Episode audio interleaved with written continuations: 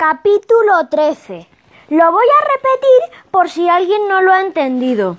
El árbitro se había quedado dormido en mitad del partido.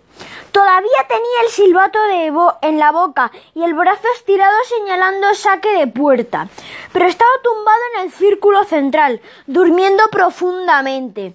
Incluso si prestabas atención, roncaba ligeramente. Los entrenadores de los dos equipos fueron los primeros que se acercaron e intentaron despertarle. Pero bueno, ¿entonces está bien o qué pasa? preguntó el padre de Camuñas. Sí, está dormido, dijo mi padre. Hay que despertarle, respondió una señora muy gorda, que yo creo que era la madre de Morcillo. Alicia se acercó y le echó agua sobre el rostro, pero nada, el hombre no se inmutaba. Como no había forma de despertarle, algunos padres también entraron en el campo, le sacudieron le dieron golpecitos en la cara y por todo el cuerpo. Casi todos los adultos acabaron allí, alrededor del árbitro, todos menos uno, el hombre del bigote y la gorra. Cuando volvió a mirar a la grada había desaparecido. Yo creo que de los que estaban en el césped algunos aprovecharon para darle una bofetada al árbitro. Pero ni siquiera así, no hubo manera de despertarlo.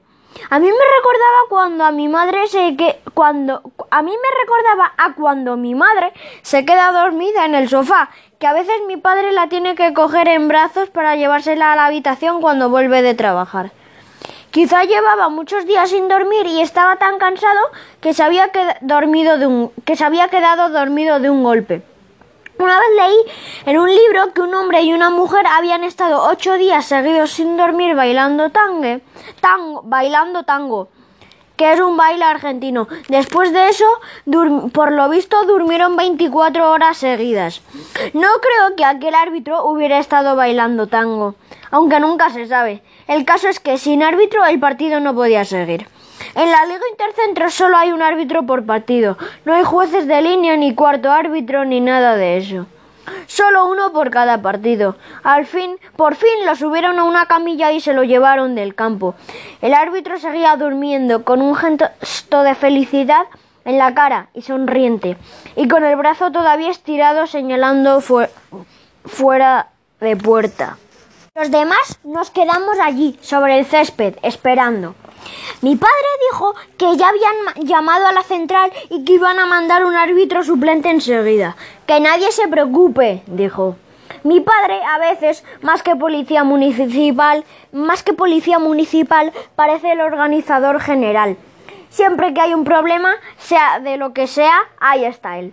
Pero ¿cuánto tardará? preguntó Felipe. Pues han dicho que muy poco, porque ya está avisado el suplente y que es cuestión de un rato solamente, respondió mi padre. Alicia y Felipe nos, pusieron a hacer unos ejercicios en el campo para que no nos enfriásemos. Y en menos de media hora se presentó en el campo el árbitro suplente. Ya venía vestido de árbitro y todo. Buenos días, dijo.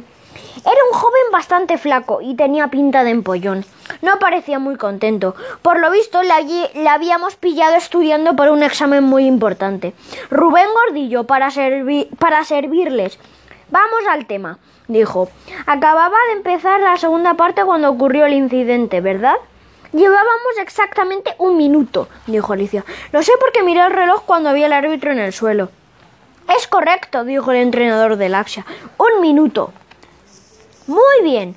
En ese caso quedan 29 minutos de partido, dijo el árbitro suplente. Vamos a empezar, que tengo un poco de prisa. Y se fue directo hacia el centro del campo con el balón. Pero antes de que pudiera pitar, apareció otra persona más en el campo. Era un tipo muy bajito y yo no le había visto en mi vida, pero al parecer era muy importante. Disculpen todas las molestias, dijo nada más llegar. Jerónimo Llorente, presidente de la Liga Intercentros. Encantado de saludarle, dijo mi padre mientras le estrechaba la mano. Sargento Emilio García, del cuerpo de la Policía Municipal. Otra vez hubo que parar para porque los entrenadores de los dos equipos y el presidente empezaron a saludarse y a hablar del extraño incidente del árbitro dormido. Mientras, el árbitro suplente estaba a punto de subirse por las paredes. Estaba impaciente. Perdonen que les interrumpa la tertulia, señores y señoras, dijo el suplente, pero tenemos un partido que jugar. Claro, claro, dijo el presidente, a eso hemos venido. Y por fin se reanudó el partido. Pero claro, ya no era lo mismo, yo no tenía el balón y no tenía una oportunidad de gol. Ni nada. En lugar de eso, el, árbitro suplente dijo que había que hacer un bote neutral en el centro del campo. Pero si el balón lo tenía yo, protesté. Eso lo, eso lo dice usted, me contestó el suplente, pero yo no lo vi y además el reglamento es muy claro en este punto. A lo mejor usted no lo vio, dije, pero las 200 personas que están aquí sí lo vieron. Pregunta cualquiera. Verá, jovencito, un árbitro no pregunta a los jugadores ni al público lo que tiene que hacer, dijo muy seguro. Y si continúa protestando, le sacaré tarjeta. Me encogí de hombros. Más valía que me callara si no quería buscarme un problema. Y ya nada volvió a ser igual. Yo creo que todos, los jugadores de los dos equipos, los entrenadores, el público, todos los presentes, parecían estar pensando más en lo que había ocurrido con el árbitro que en el partido, que en el partido en sí. Toda la desconcentración con la que habíamos salido después del descanso desapareció. Y encima Toda la concentración con la que habíamos salido después del descanso desapareció. Y encima el árbitro suplente parecía que la había, parecía y encima el árbitro suplente parecía que la había tomado con nosotros. No nos pitó ni una falta a favor. Y Morcillo se dedicó a darnos patadas a mí y a Elena y a Tony toda la segunda parte. Pero nadie pareció darse cuenta. El padre de Camuñas, que siempre está protestando, ese día no protestó ni una vez.